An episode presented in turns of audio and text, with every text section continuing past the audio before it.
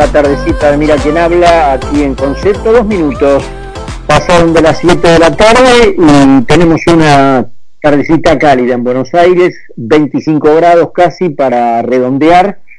Em, empiezo con una información eh, a la que le uno un comentario, porque esto es de último momento y me interesa el tono con el que la noticia fue dada obviamente por los propios funcionarios del gobierno encargados del área, ¿no?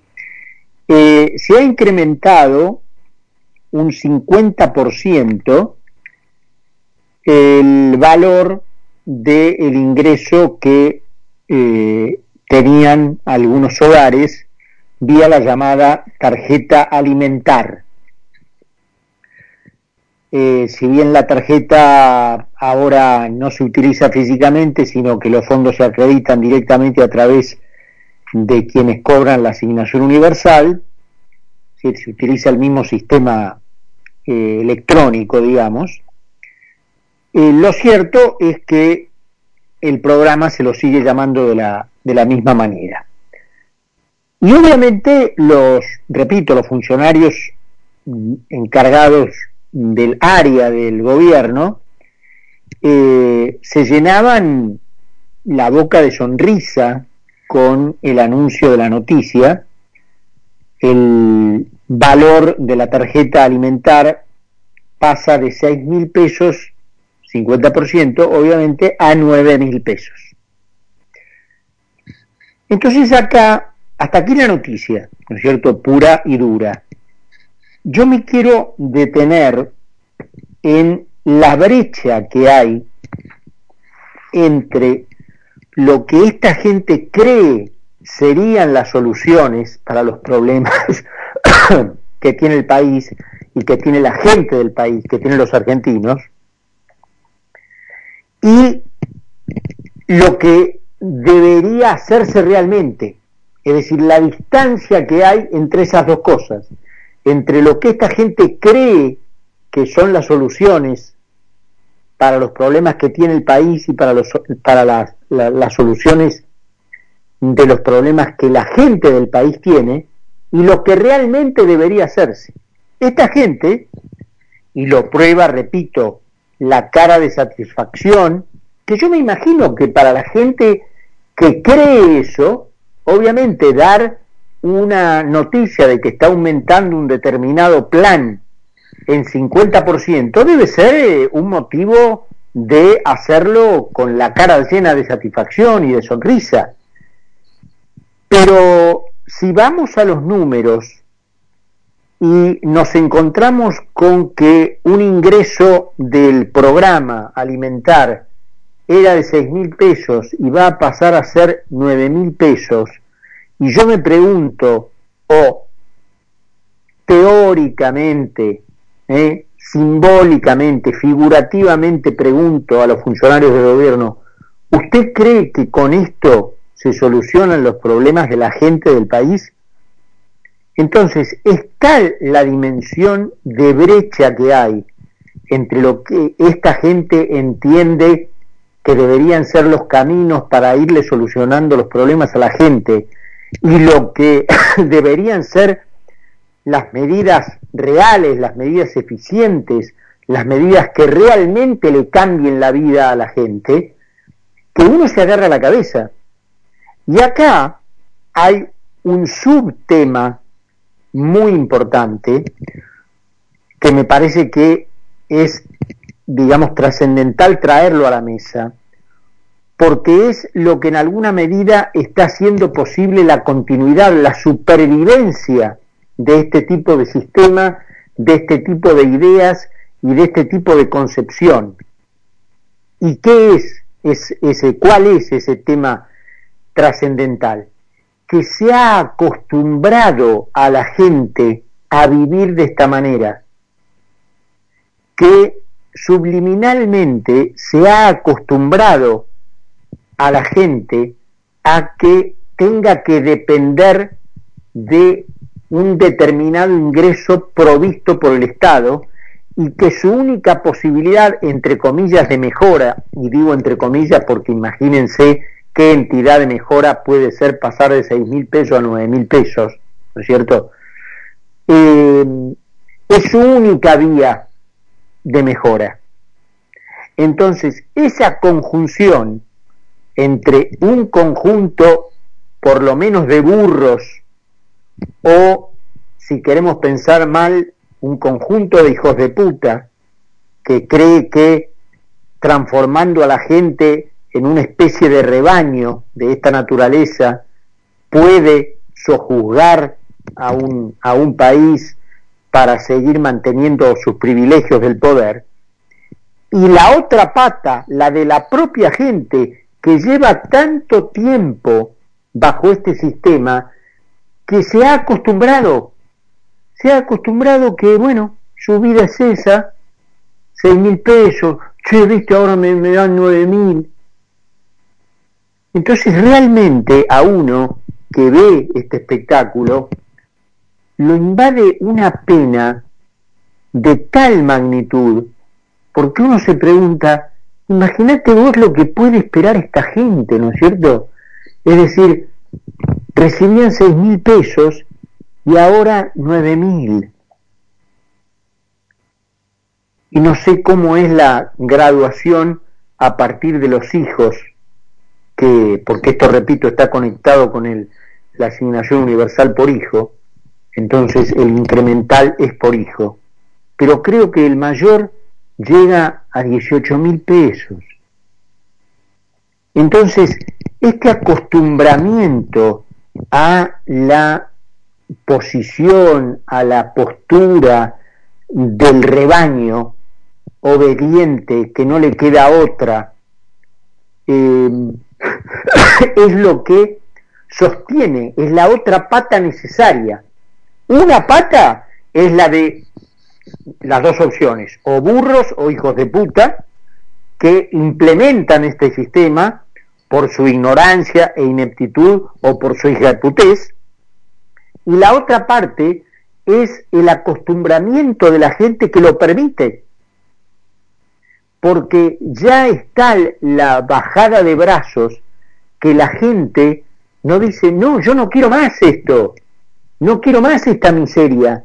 Yo quiero un sistema que me permita a mí, por mi propio trabajo, salir del, abajo de la lona de donde estoy ahora. Un abajo de la lona, por supuesto, en el que me pusiste vos, con tus ideas. Repito, con las dos opciones, con tu ignorancia o con tu hija de putés. Pero abajo de la lona me pusiste vos con tu sistema. Yo quiero ahora un cambio justamente de sistema que me permita a mí, con mi trabajo, con mi ingenio, con mi esfuerzo, con mi capacidad, salir del abajo de la lona donde me pusiste vos tus ideas y tu sistema. Entonces, quería empezar por esto. Primero porque es una noticia de último momento. O sea, empalmar la noticia con el comentario.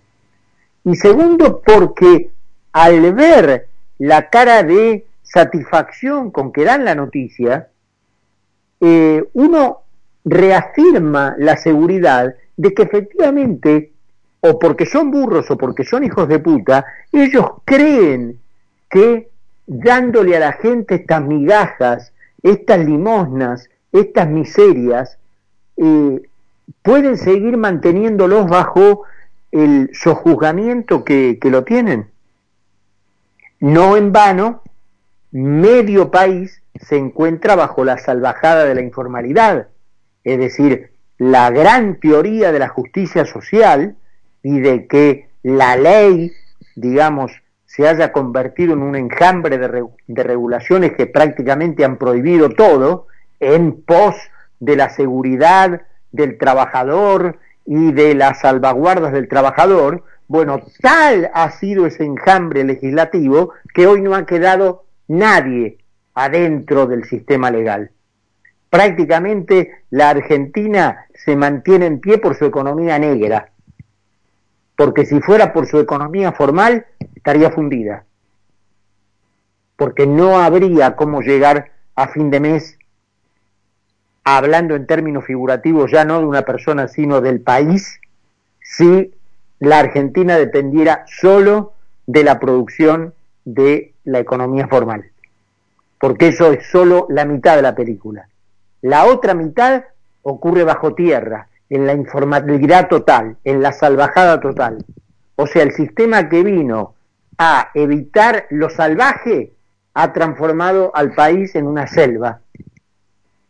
Me parecía interesante, repito, empezar, eh, digamos, el programa por aquí porque al mismo tiempo se reúne la, característica de que es una noticia, acaba de anunciarse, y también daba para, eh, bueno, poner en blanco y negro eh, la brecha que hay entre lo que están haciendo y lo que habría que hacer para solucionarle el problema a la gente, ¿no? Em, en tanto, las cuestiones políticas que tienen obviamente en vilo sobre la propia tranquilidad pública de la Argentina, continúan. Hoy se conocieron declaraciones a una radio colega del presidente de la Cámara de Diputados, Sergio Massa, que em, sin que se le mueva un pelo, acusó a la oposición de eh, querer esmerilar al presidente. Y luego dio una serie de ejemplos de lo que él entiende por esmerilar, que es todo lo que hacen ellos, todo lo que hace Cristina Kirchner, directamente no hablándole al presidente y poniéndolo en ridículo en frente de el público, en escenas que son conocidas y transmitidas por todos los canales de televisión.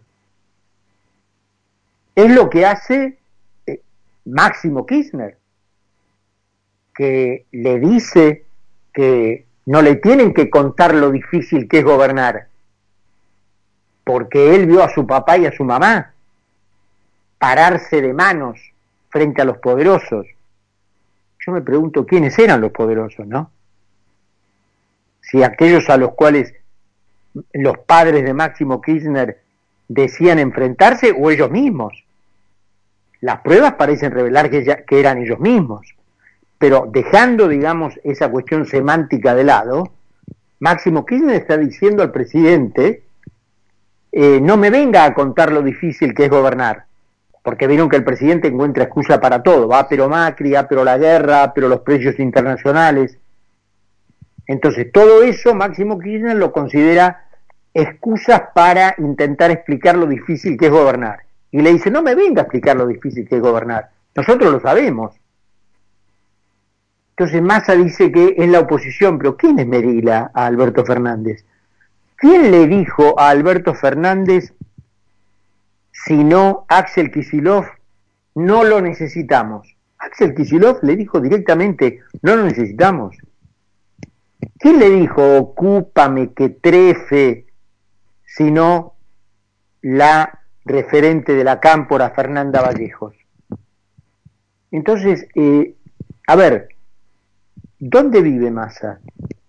Ya sabemos, digamos, que está, está este, eh, circulando el dicho, el quilombo es tal que Sergio Massa no sabe a quién traicionar, es decir, obviamente sabemos de quién hablamos, pero, digamos, también es importante reflejar la idea de que no se le cae la cara, el tipo sigue enfrentando un micrófono y sigue diciendo las mismas cosas.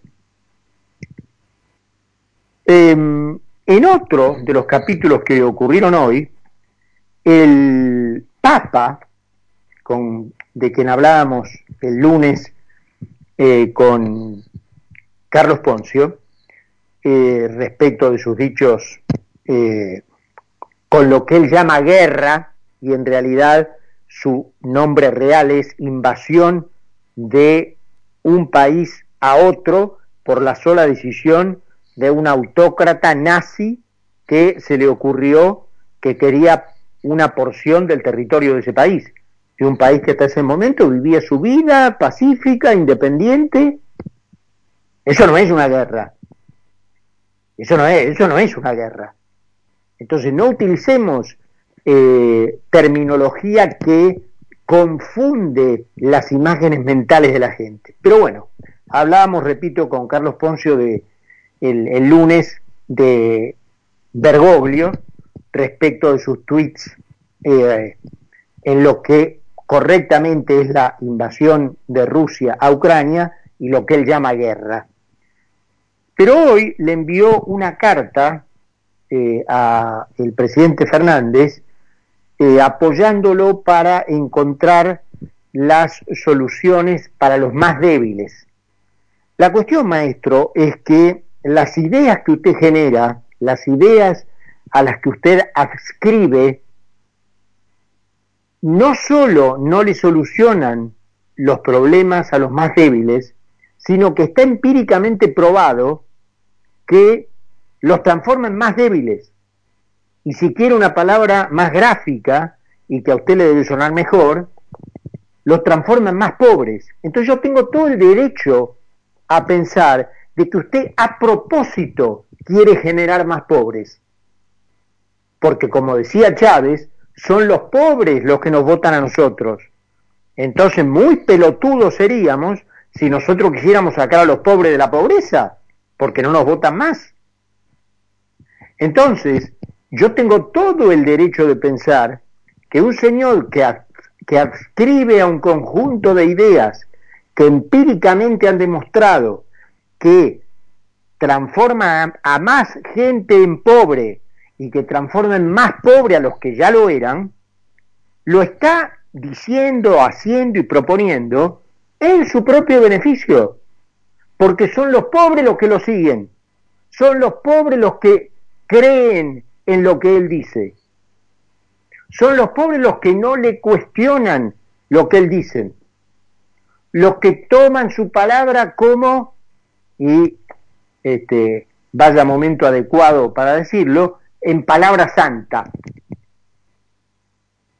Entonces, yo tengo todo el derecho para sospechar de que detrás de las ideas que defiende el Papa hay un interés personal, entendiendo por, por personal un interés, en este caso, de un sector del pensamiento de la Iglesia que no quiere que la gente piense por sí mismo, que quiere que la gente acate más o menos como el gobierno, más o menos como Putin, el líder que más vio al Papa en los últimos años. Y que no en vano tuvo, digamos, las palabras en la red social Twitter que tuvo eh, para con la situación en Ucrania, a la que él llama guerra, eh, y que en ningún, en ningún momento pone en el banquillo de los acusados, en el lugar del señalamiento, al único responsable de, lo que está ocurriendo allí, que es el señor Putin. Em, se reveló hoy también que puede haber inconvenientes en la em, provisión normal, me refiero de supermercados, almacenes, de café para los argentinos.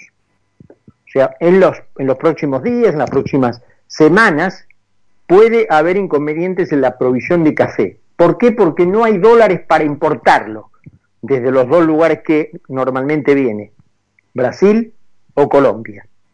Ahora, para llevar la televisión pública 53 personas es decir, 35 personas más que en el Mundial de 2018. A Qatar este año, para eso sí hay dólares. Para pagarle a 53 ñoquis que van a ir con la guita nuestra a ver el Mundial, para eso sí hay dólares. Ahora, para traer café para el desayuno de la gente, no hay. 7 y 20 en la tarde de Buenos Aires, 25 grados. Nos une la información y la buena música. Concepto 955. Nuevo aire en FM. Uniendo a todo el país. Uniendo a todo el país. No dejemos de cuidarnos. Usemos